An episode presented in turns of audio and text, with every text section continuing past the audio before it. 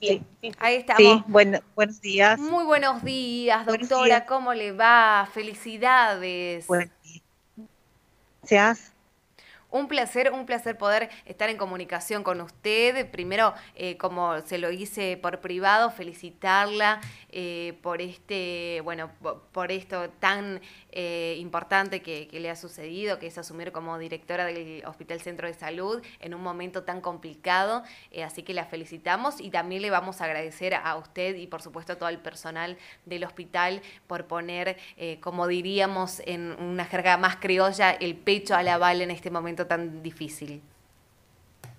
Bien, muchas gracias. Muchas gracias. Bueno, doctora, nos hemos comunicado con usted por muchas cuestiones que nos están preocupando. Uno de los primeros es que se habla mucho de que el Hospital Centro de Salud está colapsado. Y nos ha llegado una información por parte de comunicación del gobierno de la provincia de Tucumán que esto no es así, no hay colapso en el Hospital Centro de Salud. Totalmente, el hospital no está colapsado. Eh, nosotros tenemos disponibilidad de camas tanto en los sectores de semicríticos como en los sectores de críticos, o sea, donde el paciente está con asistencia respiratoria mecánica. Eh, tenemos disponibilidad actualmente de camas. Eh, trabajamos en conjunto con todo el sistema de salud, eso incluye a otros hospitales. Eh, tenemos el Hospital Eva Perón, el Hospital Modular de Banda del Río Salí, el Hospital Avellaneda, este, si necesitamos también tenemos el Hospital Padilla. Entonces somos un equipo de hospitales del CIPROSA que está trabajando. No solamente está el centro de salud trabajando, sino que es un equipo. Están los hospitales del interior también, el Hospital Regional de Concepción, el Hospital de Monteros, o sea, no, no estamos, el sistema de salud eh, público no está colapsado. Eh, también nosotros, si bien recibimos la mayoría de los pacientes, pero también eh, las obras sociales y los sanatorios privados este, están comprometidos en esto junto al sector público en la atención de los pacientes y en la internación de los pacientes. Ahora, ¿cuál es la, ocupación en, en camas em, que tienen ustedes? Nosotros en estos momentos tenemos entre el 75 el 80% de la capacidad de camas cubiertas, eh, pero que se va rotando. Este, ¿Por qué? Porque si bien entra un paciente de una obra social, se detecta la obra social, eh, se comunica inmediatamente con el sanatorio y el sanatorio tiene disponibilidad de cama y se le otorga la cama a ese paciente. También hay que tener en cuenta que muchos de los pacientes eh, enfermos con COVID han requerido un tiempo de internación corto. Entonces, esto nos lleva a nosotros a tener un recambio eh, muy activo de pacientes. Es importante lo que dice. Eh, usted, porque se han compartido imágenes en las redes sociales y, usted sabe lo que son las redes sociales en, este momento de pandemia, en donde decían que en el hospital habían puesto hasta camas eh, en los pasillos para atender pacientes con COVID porque las salas estaban totalmente completas.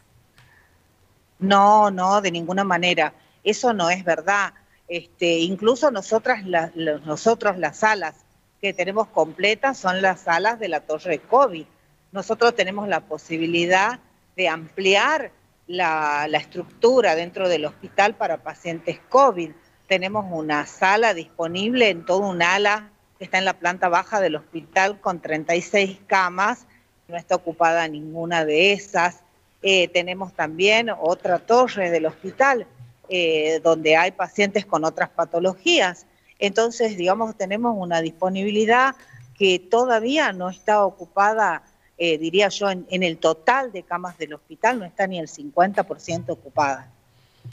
Sabemos, nosotros recorremos mucho lo que son los fines de semana, a diario, los distintos hospitales para justamente ver cuál es el movimiento de pacientes de COVID. Y el centro de salud, como usted hacía referencia, eh, es uno de eh, los más demandados en cuanto a COVID-19. ¿Alrededor de cuántos pacientes se atienden los en el consultorio de febriles? ¿Tiene, ¿tiene un eh, aproximado? Sí, sí, sí, sí tengo un número aproximado, este, entre 200 y 220 pacientes eh, se están atendiendo en las últimas semanas, sobre todo de pacientes COVID, y se está atendiendo durante las 24 horas, así como también se están realizando hisopados este, durante las 24 horas y eh, eh, un poco más de 100 hisopados en 24 horas. Es impresionante el número. Se agregó ahora eh, para por la demanda de PCR en nuestra provincia el nuevo test rápido que también es por hisopado, que se bueno tienen el resultado de una manera mucho más rápida y, eficaz, ¿no? Así es, se aumentó un nuevo test este, rápido y que nos da el resultado de positivo o negativo en 15 minutos. Perfecto, doctora. Ahora, ¿cuáles son los factores que agravan el pronóstico de COVID? Porque usted sabe que eh, genera mucho temor. La sociedad tiene mucho temor, si bien está muy relajada, pero sigue esa persona que tiene mucho temor y, hay algunos factores en los cuales son indicios de que se podría eh, agravar el, COVID. Eh, si bien es una enfermedad eh, de reciente inicio, eh, donde hay poco conocimiento sobre cuáles son los, serían los factores determinantes o agravantes de, en cuanto a la evolución y al pronóstico de la enfermedad, este, la verdad que hay factores de riesgo, sí, como los mayores de 60 años, el paciente que tiene hipertensión, el paciente con obesidad, el paciente diabético, el inmunodeprimido. Ellos en general, todas las patologías están eh, agravadas por sus antecedentes y sus comorbilidades, teniendo en cuenta que son patologías crónicas. Totalmente. En, cuestiones de insumo, doctora, eh, ¿cómo, ¿cómo están eh, trabajando? ¿Hay insumos? ¿Hay faltantes de insumo? ¿Sabe por qué le hago todas estas preguntas? Porque a veces eh, usted sabe que, la gente o algunas personas que trabajan en los medios de comunicación desinforman a la sociedad y esto genera mayor preocupación y mayor tensión al momento que estamos atravesando.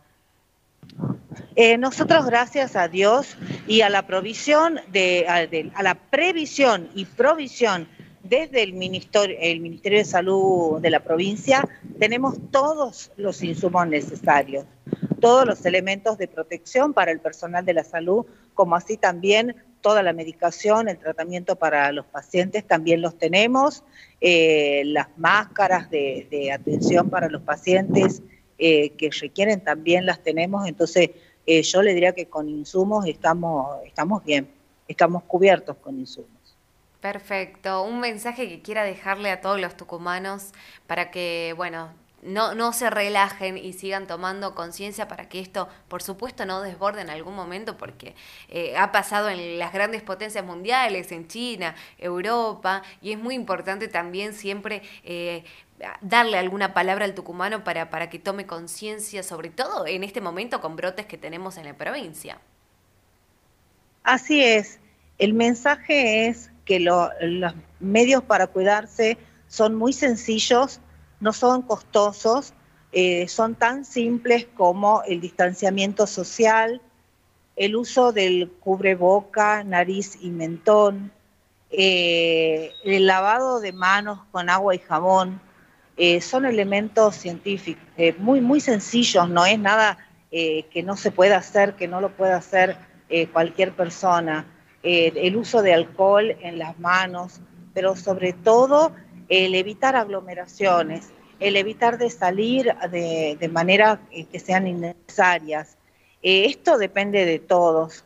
si nosotros estamos todos juntos, vamos a salir adelante, pero depende de todos. Las medidas son muy sencillas distanciamiento social, lavado de manos y el uso del barbijo.